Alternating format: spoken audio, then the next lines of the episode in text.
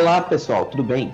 Este é o Ordem Natural Podcast, seu podcast de cultura, filosofia e valores morais, no qual conversamos sobre tópicos inúteis, porém importantes. Hoje nós iremos dar continuidade à nossa série sobre o livro Os Donos do Mundo, de Cristina Martim Jiménez, parte aí do nosso quadro Juízos Naturais, onde nós analisamos diversas obras.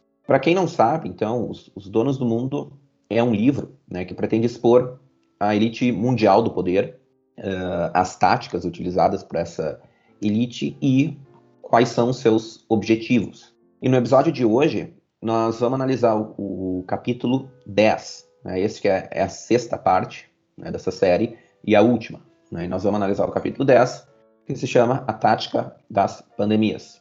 Não esqueçam de, de curtir e nos seguir nas redes sociais. Nós uh, estamos no, no, Facebook, no Twitter, no Rumble, no YouTube, no, Telegram, no Instagram.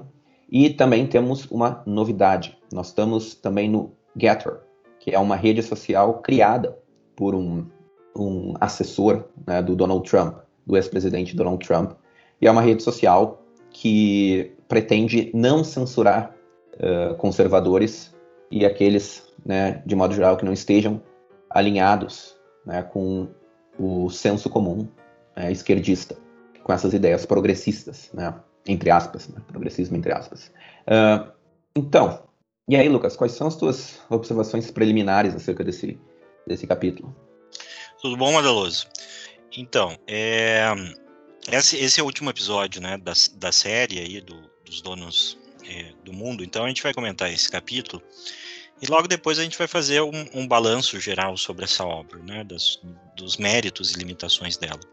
E eu acho que nesse capítulo também aparece um pouco esses méritos e limitações é, da obra da autora. O capítulo ele tem mérito de ser uma especulação que aparentemente se mostrou verdadeira devido aos acontecimentos que nós estamos vivendo hoje no contexto da pandemia, fraudemia, enfim, como se queira chamar aí, que é a presença, é, vamos usar aqui um eufemismo, né? A presença aí da, do Xing Ling, né? do bichinho Xing Ling é, que nós vivemos hoje, dessa questão da doença, né? Então, é, ela, ela vai falar de maneira geral no capítulo que as pandemias seriam uma estratégia desencadeada pelos Bilderbergs, né, por essas elites é, mundiais reunidas no Clube de Bilderberg, para fazer avançar sobre a sociedade e a sociedade aceitar com maior docilidade o, os controles, os controles sociais. Só para lembrar, é. né, que o livro foi escrito em 2017, né? Exatamente, por isso que eu estou falando, é uma especulação, né, que se mostrou verdadeira, porque ela utiliza o contexto da gripe suína de 2009, e chamada gripe H1N1, é, e mostra que ali, né, ela relata que ali é, houve uma tentativa de, de indução de pânico através das mídias sobre a gravidade da doença, né, proposição de vacinação é, obrigatória, mesmo as vacinas não terem passado por todos os testes de segurança, eficácia, que normalmente demoram né, algum tempo de serem realizados, é, e outras medidas de controle social que foram é, propostas à época, naquela época, e naquela época as pessoas aparentemente não aceitaram. Né? É, tão facilmente como agora aceitaram. Né? O uso é, obrigatório de máscaras, a questão da vacinação, é, toda essa, essa questão midiática, como nós, nós estamos vendo né, hoje acontecer. Inclusive, para o nosso ouvinte, né, nós temos uma entrevista com uma médica epidemiologista, a Gracian, é, que possam né, ver essa entrevista, porque lá a gente fala desse contexto, né, como a medicina ela está servindo a certos propósitos aí, talvez é, nada científicos e muito mais relacionado a interesses políticos e econômico. Então, uma das coisas interessantes que ela fala nesse capítulo é que o objetivo de ganhar dinheiro né, com a doença, com as vacinas, ele seria, segundo a autora, secundário. Verdadeiro objetivo das pandemias, que ela deixa entender com base é, nos testemunhos, situações de especialistas da época da, da gripe H1N1, né, é, seriam é, é, pandemias induzidas, né, que seriam é, propositalmente é, criadas para gerar um efeito que permitiria maior controle social, e o outro objetivo central dessa agenda, segundo, segundo ela, das elites, seria o controle da população, a redução populacional, é, onde as pessoas tendo seu sistema imunológico mais vulnerabilizado por causa é, da, das vacinas, dos medicamentos que vão sendo impostos pelo medo nesse contexto, isso teria como objetivo de médio e longo prazo a redução da população e, ao mesmo tempo, a aceitação né, de uma entidade supranacional que coordenaria essas políticas, esses controle,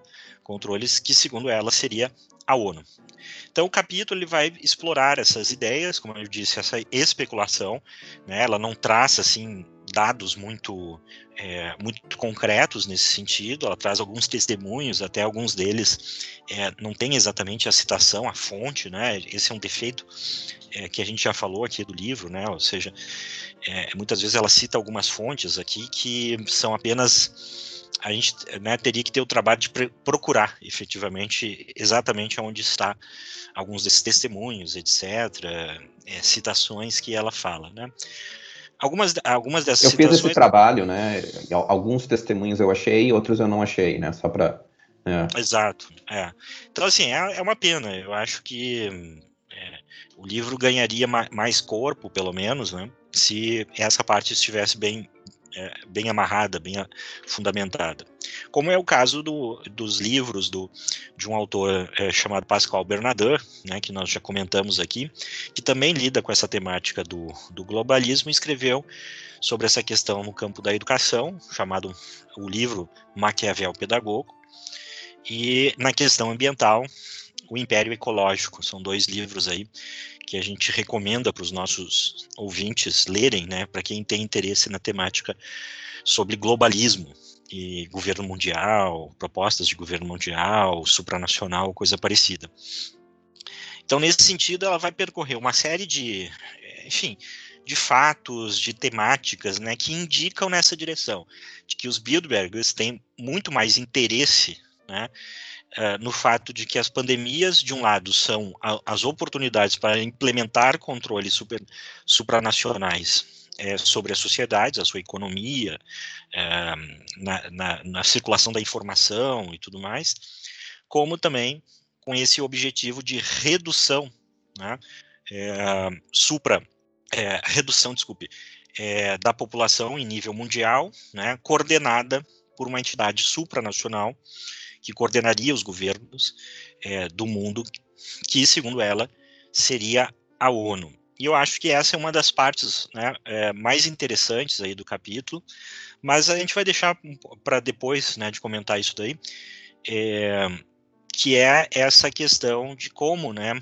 é, num testemunho, num, na verdade, num discurso do David Rockefeller, numa conferência de 1996, é, ele nas entrelinhas ele está sugerindo isso, né? Ou seja, a existência, é, ou seja, a, a ideia de que a ONU teria esse papel de coordenar políticas em escala global, visando o controle da população e a redução da população, sob a desculpa de que se não fizer isso, é, nós teríamos problemas em termos de é, ambientais, econômicos. É, é digamos, é a, a versão repaginada das teses de Malthus, né, o chamado Malthusianismo, que é aquela ideia de que a população cresce a taxas geométricas e a comida, né, Uh, os insumos, principalmente de, de, alimento, né, cresceriam a taxas aritméticas. E aí se criou toda essa ideia da superpopulação, que seria o estado onde nós teríamos pessoas né,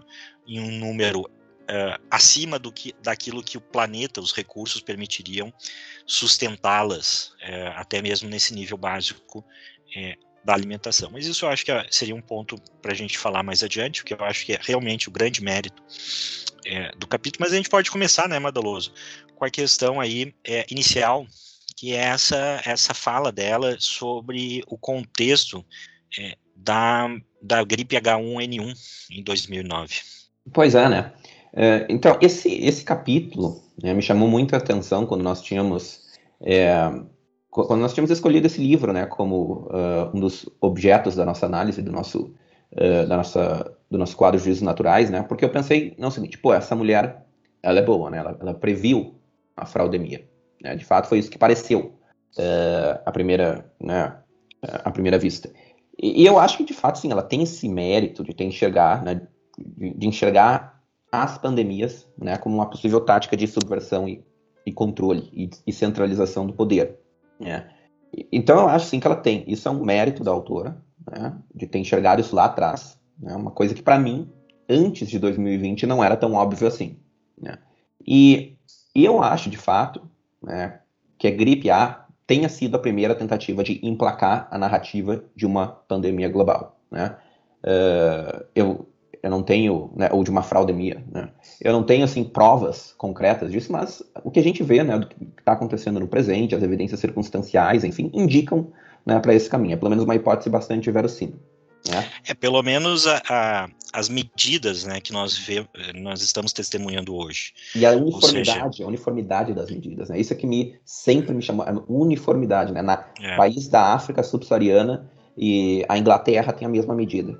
Sabe? Exatamente, que são os lockdowns, as, a questão é, da vacinação, de empurrar a vacinação compulsória é, por, através de substâncias ainda experimentais, né, e, é, e colocar na população toda hora a, um discurso é, de, sobre a gravidade da doença, né, dos números de mortes, Exato. contaminações, é, máscaras, toda essa engenharia psicológica é, que, nós, é, que nós vemos hoje, que é realmente uniforme hoje nas mídias, é. e que as pessoas que divulgam um outro olhar sobre esses fatos, sobre esses dados, sobre a existência dessa doença, é bom dizer que nem eu, nem tu estamos negando a existência da doença, né? O que nós estamos analisando aqui e que nos cabe analisar é, é a dimensão política que, é, que ela assumiu mas é, essa uniformidade, né, das, da, não só das medidas, mas como é, de reprimir qualquer voz dissidente a respeito do que fazer diante desse quadro. Reprimir na melhor das hipóteses, né? Teve casos de perseguição, né? Exatamente, ameaça de morte, é. pessoas. Reprimir no caso de censurar, né? É, médicos que estão tendo aí a, a, sua, as suas licenças é, revogadas e tudo mais. Então, é, isso é muito impressionante. E lá houve, de certa forma, pelo que ela relata, a tentativa de se fazer isso, uhum. mas é, por uma razão que para mim ainda eu tenho algumas desconfianças, mas como é muito é, é, como ainda é muito especulativo na minha cabeça, eu prefiro não falar. Mas pelo que ela relata lá atrás, houve uma reação uhum. das pessoas, uma pouca aceitação das pessoas sobre, principalmente sobre a compulsoriedade da vacina né? E, é, ao mesmo tempo, essas medidas de fechar tudo, né? Sob, uh, sob a desculpa de conter né, o processo de contaminação pandêmico. É, eu lembro que na minha época, uh, eu estava no ensino médio, né? As minhas aulas tinham sido canceladas, mas eu não me lembro de muita coisa, assim, mas o que me parece, né, que de fato, né, uh, eles tentaram né, emplacar esse, essa narrativa mas a população não estava preparada para esse golpe. Né? E 10, 10, 11 anos depois, com o avanço aí monumental da, da agenda esquerdista, né, que, que destruiu né, o pouco que existia de, de bom senso nas pessoas, né, capacidade de percepção e raciocínio, né, aí ficou mais fácil para impor essa narrativa. Mas, né, o problema, qual o problema da análise da, da Cristina? Né? O problema que eu vejo, assim, ela, ela não prova essas alegações, né? Eu tenho a convicção disso por outras fontes, né, e pela minha experiência, né, e por, algum, por, por, por alguns, uh, por algumas outras fontes e pela minha experiência. Mas quem tem a convicção contrária, né, quem não acredita nisso, né, e vai pegar o livro da Cristina para tentar né, ler o outro lado e tentar mudar a opinião, né, essa pessoa não vai mudar de opinião. porque ali ela não prova nada do que ela alega, né? Porque a forma como ela trata o tema, né, uh, como nos, nos, nos, outros capítulos, ela novamente deixa a desejar. Né?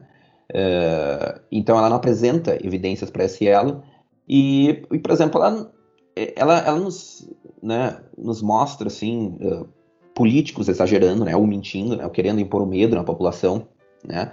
Mas isso aí, isso aí é regra na política. Isso não necessariamente prova o uso deliberado das pandemias como instrumento de controle.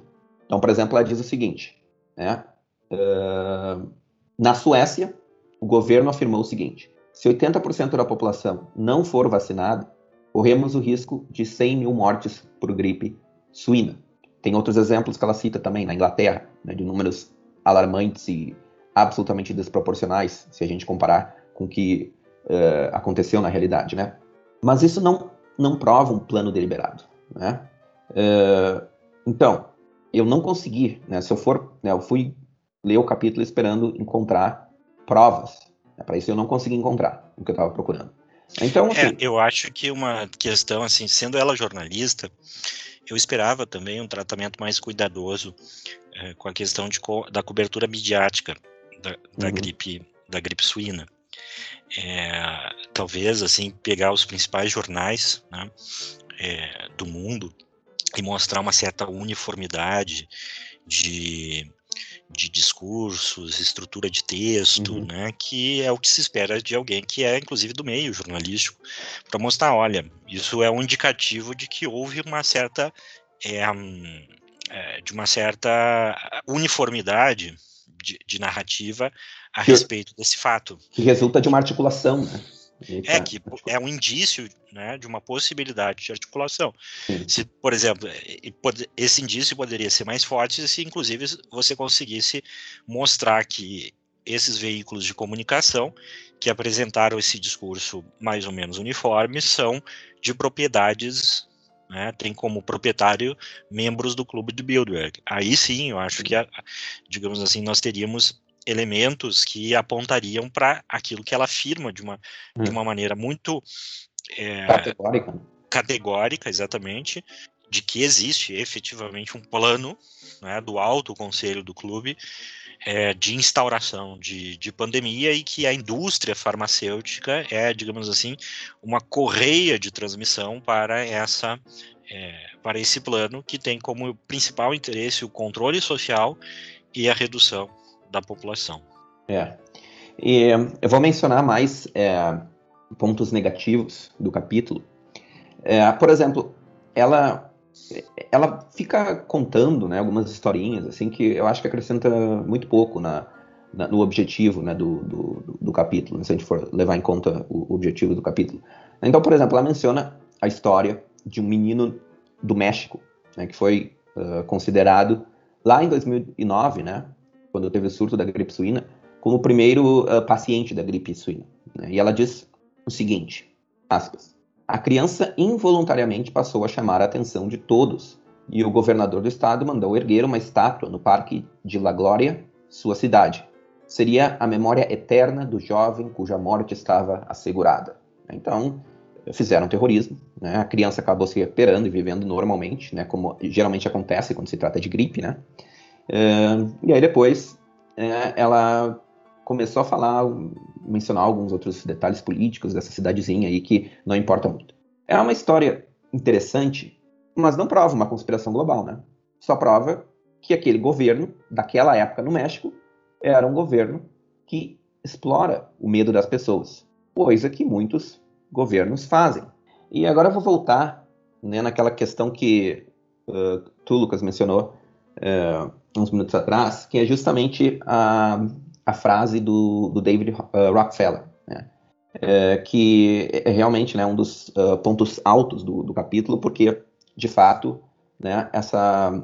É, não frase, nesse discurso, né, diz, diz muito. Né? Então, em uma conferência de 1994, o Rockefeller diz o seguinte: aspas, ironicamente, nossas próprias inovações estão trazendo enormes melhorias na existência humana, também estão criando novos problemas que destacam a presença de um desastre alarmante e possivelmente catastrófico para a biosfera em que vivemos. E aqui está o dilema que todos enfrentamos. Deixe-me dar um exemplo. A melhoria da saúde pública faz com que a taxa global de mortalidade infantil caísse 60% nos últimos 40 anos. No mesmo período, a taxa média global de uh, extensão da vida, de aumento da, da, expectativa de vida, aumentou de 46 anos na década de 1950 para 63 anos hoje. E aí ele, ele acrescenta, né, no, no, vídeo que eu, que eu pesquisei depois e, e, vi, ela não, ela não coloca esse final, esse resto aqui na, na fala dele, mas uh, eu acho importante mencionar, ele acrescenta. Esses são desenvolvimentos que, como indivíduos, devemos aplaudir. Contudo, o impacto negativo desse crescimento populacional na, nos nossos ecossistemas está ficando terrivelmente evidente. Né? Fecha aspas. Essa foi a fala do David Rockefeller em uma conferência de 1994. Né? É, então, como já mencionado, né, isso é, é, aquela velha visão malthusiana, né, já refutada pela história. Né, e a autora tem alguns méritos, mas, né, no geral, eu esperava mais do capítulo. É, eu, deixa eu trazer aqui alguns trechos que eu acho que são ilustrativos de uh, o Rockefeller nessa, nessa fala da, conf, da Conferência Internacional sobre População e Desenvolvimento de 1994, que é, podem sugerir né, nas entrelinhas é, o desejo de um membro dessa elite, inegavelmente, uh, de haver uma pelo menos uma entidade supranacional, como a ONU, que determinaria é, certas linhas é, de condução dos governos. Okay? Então, num determinado momento, ele diz o seguinte: a menos que as nações concordem em trabalhar juntas para enfrentar esses enormes desafios representados pelo crescimento populacional, o consumo excessivo dos recursos e a degradação ambiental, as expectativas de uma vida decente em nosso planeta estarão ameaçadas. Então, né, os governos trabalhando em conjunto. Né. Mais adiante, ele fala o seguinte: as Nações Unidas podem e deveriam cumprir um papel essencial para ajudar o mundo a encontrar uma maneira satisfatória de estabilizar a população mundial e estimular o desenvolvimento econômico de uma maneira que seja sensível às considerações religiosas e morais. E ele continua. Salientaram na conferência que o crescimento é melhor controlado pelo setor privado, mas a regulação do processo por governos nacionais e órgãos internacionais também é necessária. E, mais uma vez, as Nações Unidas devem estar entre os catalisadores e os coordenadores desse processo. E a, a Cristina é, Jimenez, ela cita também uma frase é, do David Rockefeller é, numa entrevista para Newsweek International, segundo ela, no dia 1 de fevereiro de 1999, onde ele fala o seguinte, abre, abre aspas, algo deve substituir os governos e o poder privado me parece a entidade mais adequada para a tarefa. Fecha as aspas. Então, é assim, é, você tem essa, esse discurso né, que, de um lado, cria um cenário de urgência para um, um problema catastrófico, cuja solução seria uma coordenação política global para controlar e reduzir a população. Né? Porque é isso que as pessoas também têm que entender. Controlar a população não é só controlar o número de filhos que as pessoas têm. É controlar o consumo, é controlar é, as formas de habitação das pessoas, é controlar o tráfico das, né, o, o, o, tráfico não, mas enfim, a circulação das pessoas ao, ao redor do mundo, a utilização dos recursos, né, é controlar, de certa forma, a população. Controle populacional é controle da população. Não é uma questão de apenas né, controlar o número, o número de pessoas. E isso é muito fácil de a gente entender quando a gente olha o experimento chinês da política de um filho. Né? Para o governo chinês, o governo comunista chinês, estabelecer aquela política de um filho, que, diga-se de passagem, foi implementada com a mesma desculpa do David Rockefeller, ou seja, que os recursos não dariam, que é preciso que as pessoas façam sacrifícios para não exigir demais né, do seu ambiente, você precisou o controle inteiro da sociedade, da sua mentalidade. Você precisou, por exemplo, fazer com que as pessoas denunciassem umas às outras, né, caso presenciasse que uma estava tendo mais filhos. Né, você precisaria criar um senso de, de dever né, perante Mecanismos de vigilância né, para controlar isso. Né? Exatamente. Né?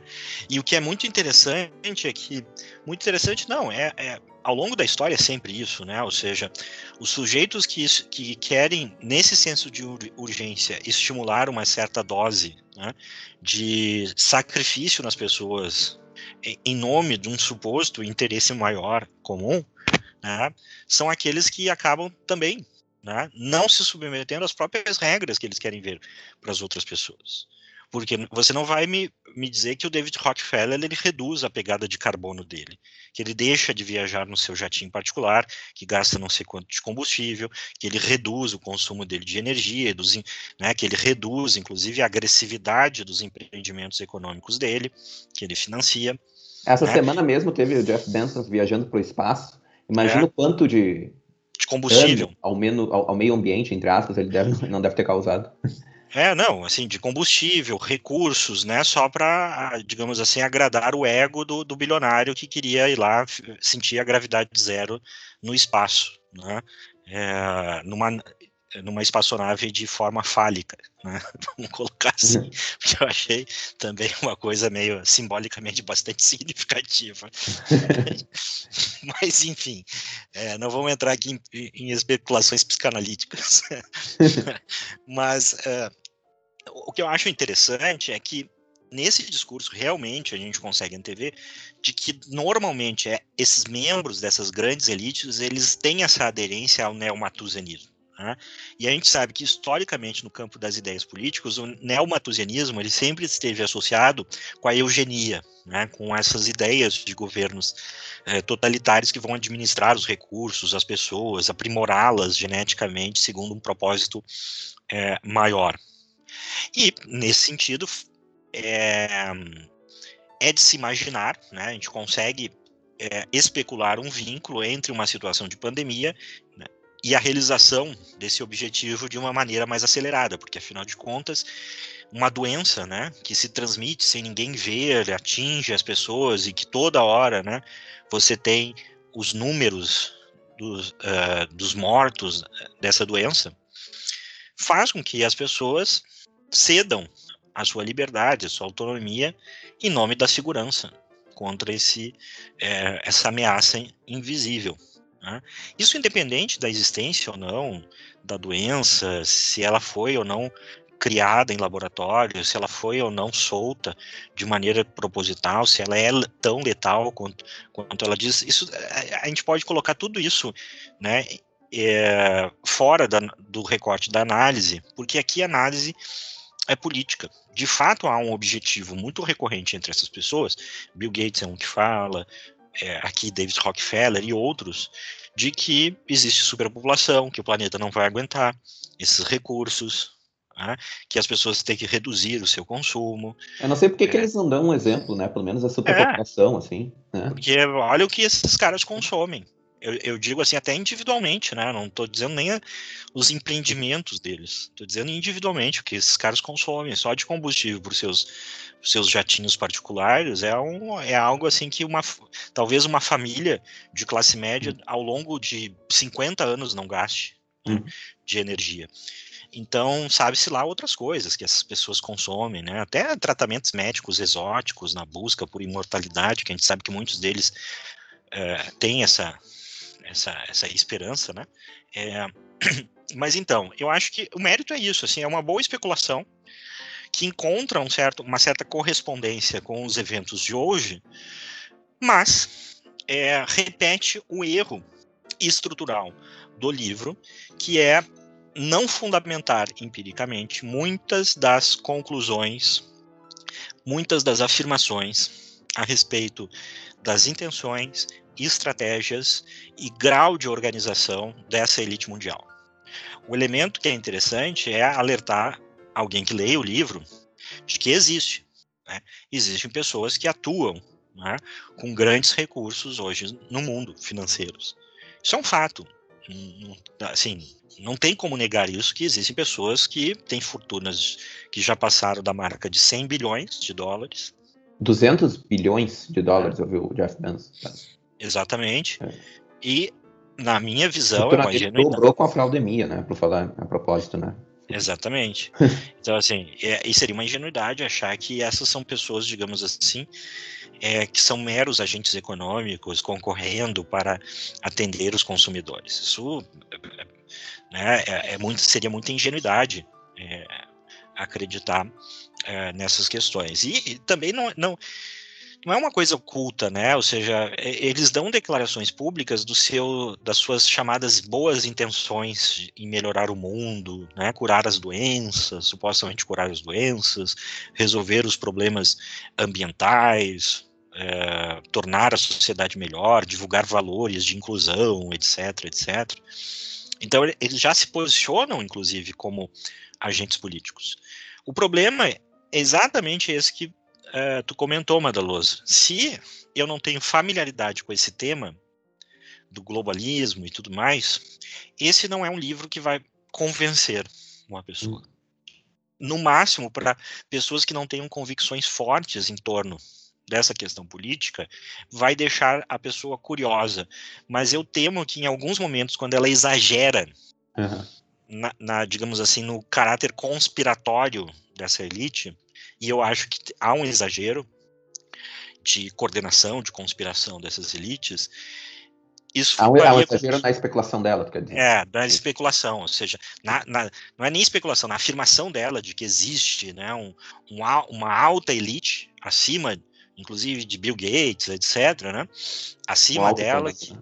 é um alto comando é, que atuaria nas sombras, é, é, inclusive com é, com pretensões milenaristas, apocalípticas e tudo mais. Eu acho que isso é um exagero. Né? Posso estar errado, né? mas assim o que ela traz aqui de evidência não me convenceria. E eu sou uma pessoa é, que tem um forte interesse na temática do globalismo. Né?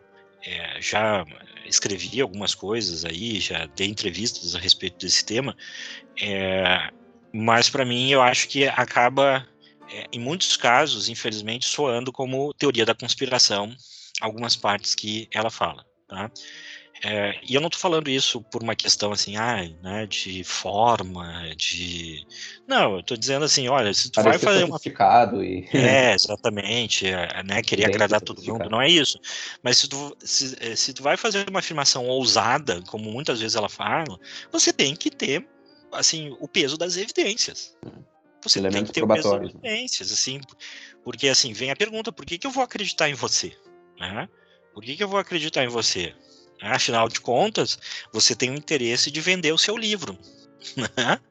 então, assim, né, quem não me garante que você está fazendo sensacionalismo para vender mais cópias do seu livro?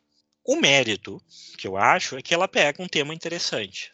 É um tema interessante, tem alguns momentos que ela traz dados, informações é, bacanas, como esse discurso do Rockefeller, como a composição, né?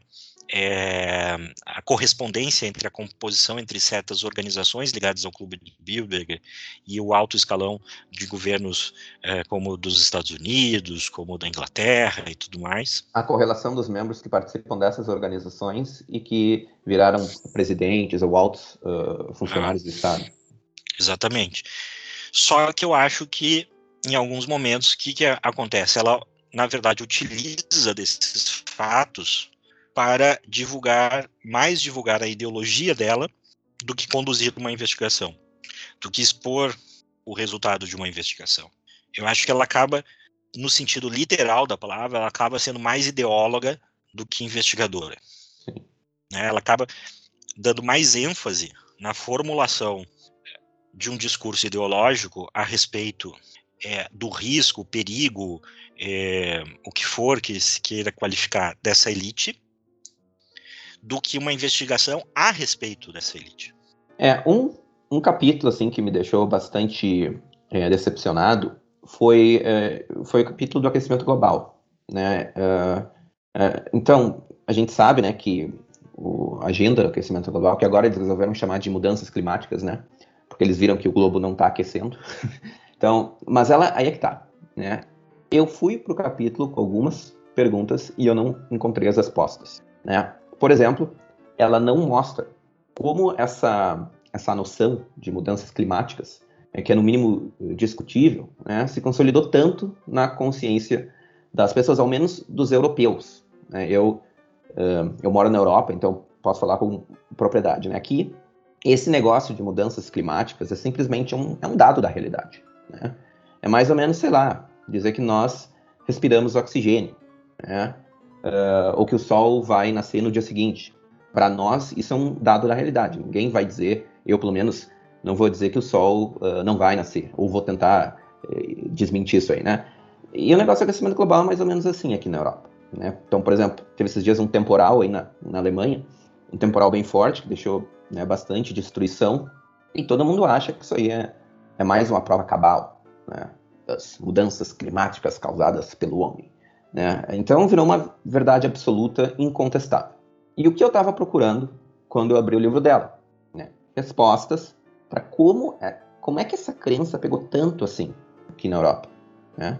Eu procurei respostas para essa, essa e outros tipos de pergunta e não, e não encontrei.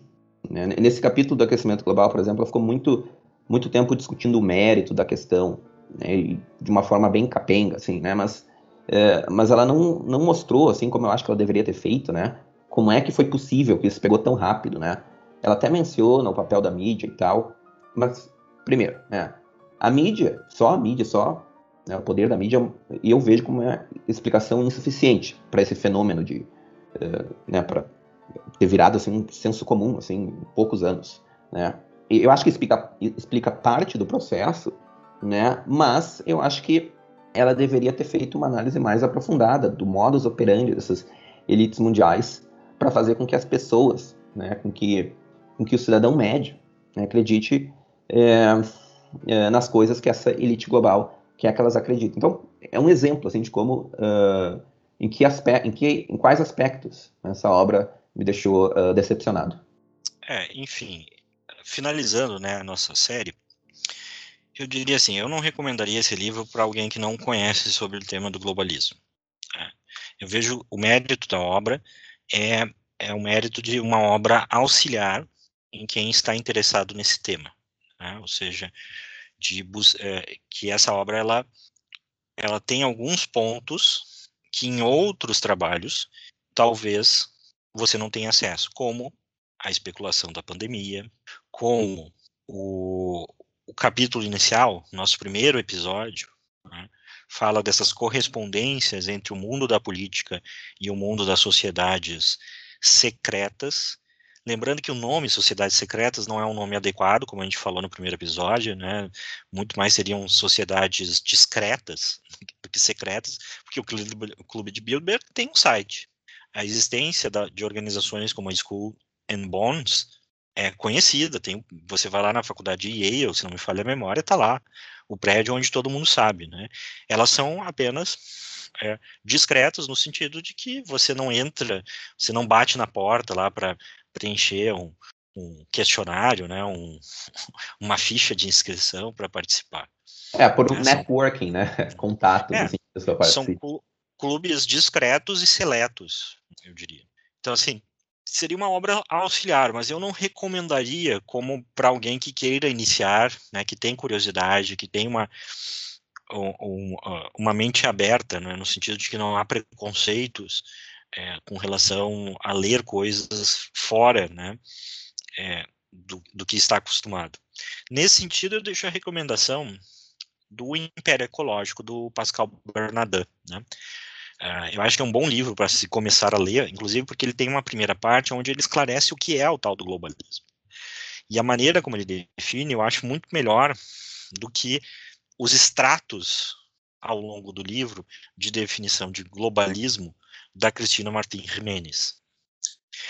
O outro demérito desse livro é a pouca preocupação que ela tem em referenciar as suas fontes. Né? Nós tivemos dificuldades em alguns momentos de localizar. É, em muitos momentos, é, ela dá a entender que são citações literais e quando a gente viu, na verdade, são extratos, né? é, que não tiram a citação do contexto, mas né, é bom indicar, olha, isso aqui corresponde a essa parte, essa outra parte, etc.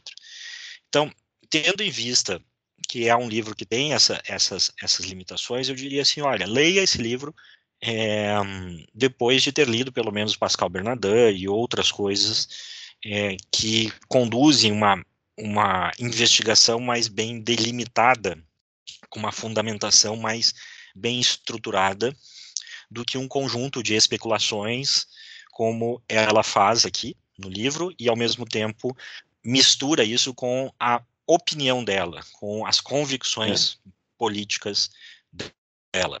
É, okay? E muitas vezes chamando né, autores de, de esquerda, né, autores, por exemplo, Eduardo Galeano, né, no Chomsky. No Chomsky, exato, para corroborar com, a, com, as opiniões dela, como se eles fossem né, fontes uh, seguras, né, confiáveis. Exatamente. É.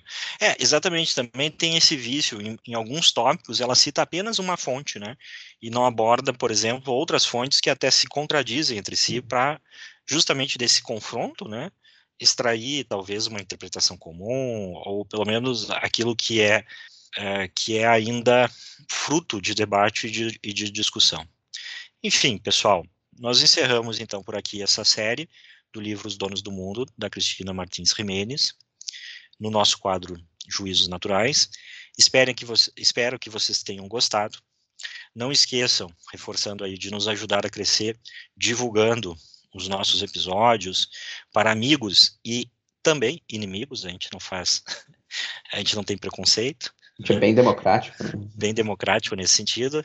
Né? Inclusive, a gente até adota o procedimento democrático de não ouvir né, os nossos inimigos. então, não dar ouvidos, mas que eles dêem ouvidos a gente. Mas, enfim, é, fora brincadeira, é, esse foi o último episódio. Nos sigam nas nossas redes sociais, Twitter, Instagram, Telegram, é, Facebook e o Getter. F, uh, fica a dica dos livros que nós uh, falamos aqui ao longo do, dos episódios e lembrando que no YouTube vocês podem acessar a playlist dessa série dos donos do mundo. Então, se você quiser assistir os episódios na ordem, né, de uma maneira fácil, sem precisar localizá-los ao longo do tempo, lá no YouTube você tem a, a playlist dos donos do mundo que vai facilitar você maratonar, a divulgar aí, se você gostou, esse nosso, esses nossos episódios sobre esse livro. Então tá, pessoal, muito obrigado pela audiência de vocês, fiquem com Deus e até a próxima. Muito obrigado, pessoal, espero que vocês tenham gostado do episódio. Uh, se não gostaram, também faz parte. Uh, fiquem com Deus e até a próxima.